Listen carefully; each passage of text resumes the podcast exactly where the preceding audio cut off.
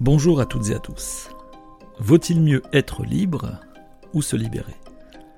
La liberté ne laisse personne indifférent. Elle est une aspiration, elle laisse entrevoir des alternatives, elle est également un terreau pour l'imaginaire. Elle est aussi parfois l'objet de combats, ou alors s'agit-il d'un principe fondamental autour duquel s'organise une collectivité. Elle s'inscrit dans les relations humaines, sur un plan personnel entre les membres d'une même famille ou entre amis, sur un plan social entre les individus, professionnel entre la direction et les salariés, politique entre les pouvoirs publics et les citoyens. Il y a finalement de la liberté partout, ou à tout le moins ses conditions de possibilité. La liberté est ainsi un sujet essentiel, et pourtant son essence nous échappe lorsqu'il s'agit de la définir de façon unique. Autrement dit, on peut aborder la liberté, et donc le fait d'être libre, différemment. Différemment, ceci selon les croyances, les convictions, les tempéraments, les projets.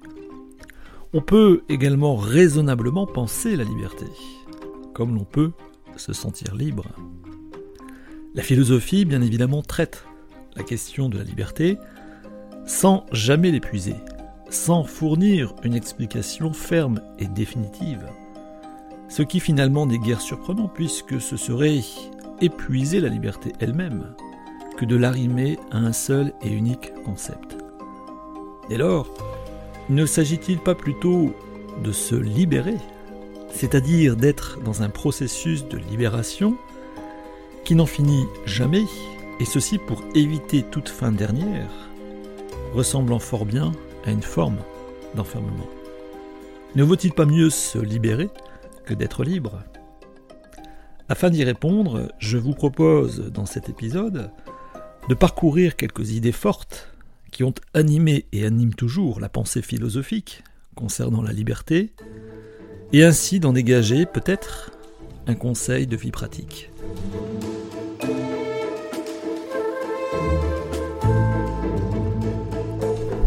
Marcel Conche, philosophe français contemporain et décédé récemment, dit de la liberté qu'elle est, je le cite, le pouvoir de se déterminer soi-même sans être déterminé par rien. Marcel Conche rejoint en cela Descartes en assimilant la liberté au libre arbitre. Ainsi, la liberté se trouve définie par rapport à ce qui la rend possible. Sur ce point, deux conceptions principalement s'opposent, entre d'une part le libre arbitre et d'autre part le déterminisme, lequel peut prendre plusieurs formes. Intéressons-nous d'abord au libre arbitre, avec des cartes en particulier. Selon cette perspective, nous serions libres parce que nous avons capacité à nous déterminer sans pression extérieure, mais aussi et surtout sans pression de nous-mêmes ce qui, sur ce point, anime le débat. En effet, être libre, c'est décider, c'est agir selon sa propre volonté. Je décide, j'agis selon ce que je veux. Reste à savoir si cette volonté m'appartient totalement. Suis-je bien l'unique source et en conscience de ce que je veux? Le libre arbitre répond par l'affirmative. Descartes, en effet, a théorisé la séparation du corps et de l'esprit, plaquant ainsi sur la condition humaine une vision dualiste. Et c'est parce que le corps et l'esprit sont séparés que le libre arbitre est concevable. La volonté ainsi relèverait de l'esprit, alors que le désir appartiendrait au corps. On pourrait ainsi vouloir en conscience, avec la raison et rien d'autre, en se détachant totalement du désir que les passions gouvernent, que d'autres impulsions nous échappent et conditionnent. Le libre arbitre, toujours selon Descartes, rend possible de décider ou de choisir sans savoir ou connaître le réel dans sa totalité, ni même en ce qui concerne ses subtilités. La raison ainsi n'est pas contrainte par la logique. Le libre arbitre permettrait d'agir aussi bien logiquement que de façon absurde. L'absurdité de nos décisions, l'absurdité de nos paroles, l'absurdité de nos actes serait comme le témoignage du libre arbitre. Ainsi, en empruntant la voie cartésienne, il ne s'agit pas de se libérer, puisque par nature, nous sommes libres.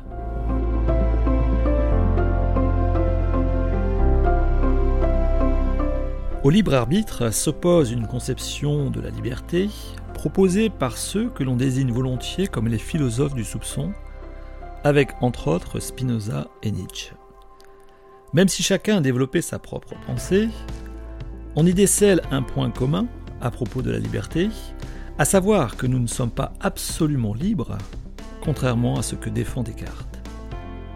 Spinoza, par exemple, nous dit que nous pensons être libres, mais il s'agit là d'une illusion, puisque nous ne connaissons pas les causes de notre désir, lequel nous pousse à agir de telle ou de telle façon, ou à prendre des décisions particulières. Spinoza reconnaît volontiers, à propos du désir, qu'il est, je le cite, l'essence même de l'homme en tant qu'elle est conçue comme déterminée à faire quelque chose par un affect quelconque donné en elle. Spinoza reconnaît ainsi dans le désir une impulsion fondamentale, mais celle-ci, nous ne la maîtrisons pas, car nous n'en connaissons pas les causes. Et ainsi se distingue-t-il de Descartes et de l'idée d'une volonté dont nous serions totalement maîtres.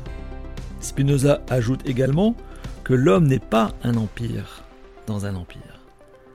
Notre désir que nous ne connaissons pas commande notre volonté à laquelle illusoirement nous lui donnons les attributs de la liberté.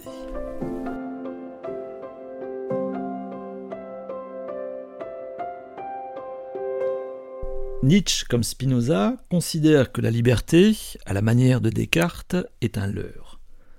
Ce sont les passions, selon lui, et non la raison, qui sont maîtresses du jeu quant à être libre. Lorsque nous prenons une décision, celle-ci ne serait pas le produit d'un raisonnement qui serait déchiffrable à partir de critères objectifs. Nous déciderions à partir de la passion la plus forte qui soit entre toutes, et celle-ci nous échappe. Prenons un exemple. Je suis dans une entreprise et il me faut choisir entre plusieurs options.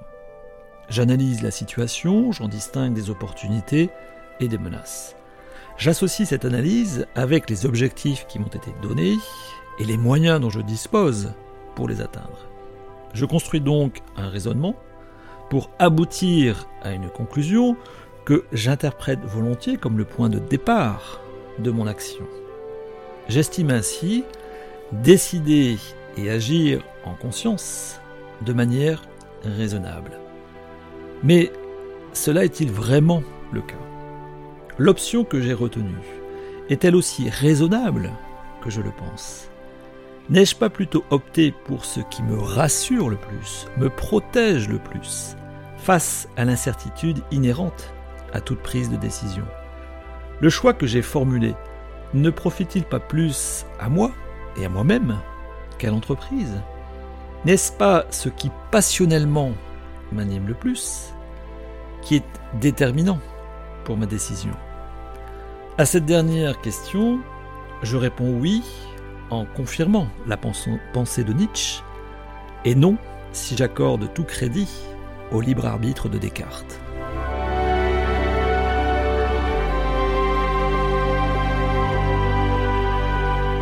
Libre arbitre ou pas Volonté libre ou désirée Il faut, à mon avis, prendre parti à propos de la liberté puisque celle-ci est plus d'ordre métaphysique que logique.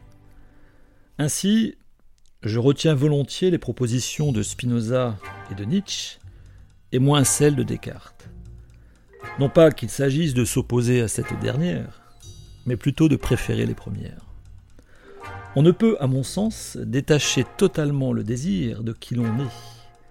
Toute décision ou tout choix n'est pas comme écrit sur une page totalement vierge, mais appartient à une histoire qui nous précède et dont nous ne sommes pas entièrement les auteurs.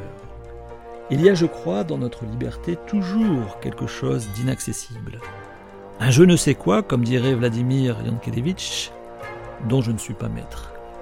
Par contre, ne pas croire être totalement libre, mais agir pour l'être un peu plus est de notre ressort. Il s'agit ainsi de moins envisager la liberté comme un point de départ, plutôt comme une fin qui peut-être nous échappe toujours un peu, mais dont le chemin pour l'atteindre nous appartient. C'est non pas se persuader d'être libre, mais chercher à se libérer. Je terminerai ainsi par ce conseil, c'est-à-dire que de penser que même si nous sommes déterminés par ce qui nous entoure et par ce qui nous constitue, il nous reste la manière, la façon que nous avons d'être conditionnés. Dès lors, notre liberté est plus en jeu de libération, si l'on conclut que la liberté se loge plus dans la manière que dans la matière. Je vous remercie de votre attention. N'hésitez pas à me laisser un message sur le site philoconseil.fr. J'aurai plaisir à vous répondre et peut-être ensemble poursuivrons-nous la réflexion.